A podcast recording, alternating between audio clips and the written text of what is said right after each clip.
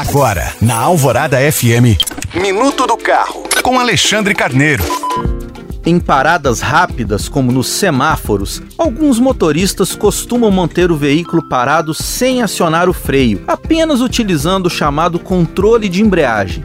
Quem tem esse hábito pode até demonstrar habilidade, mas isso às custas de uma redução na vida útil da embreagem é que o sistema sofre maior desgaste justamente quando o condutor modula o pedal, de modo a quase fazer o veículo se movimentar.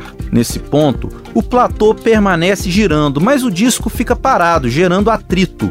Assim, o desgaste é muito menor quando o motorista faz o controle de embreagem apenas por alguns segundos, para arrancar, em vez de passar longos períodos só mantendo o veículo imobilizado. Vale lembrar que o serviço de troca de uma embreagem é caro e demorado, e daí a importância de poupar essa peça, que, se for utilizada corretamente, pode ter uma longa vida útil e, inclusive, ultrapassar a marca dos 100 mil quilômetros.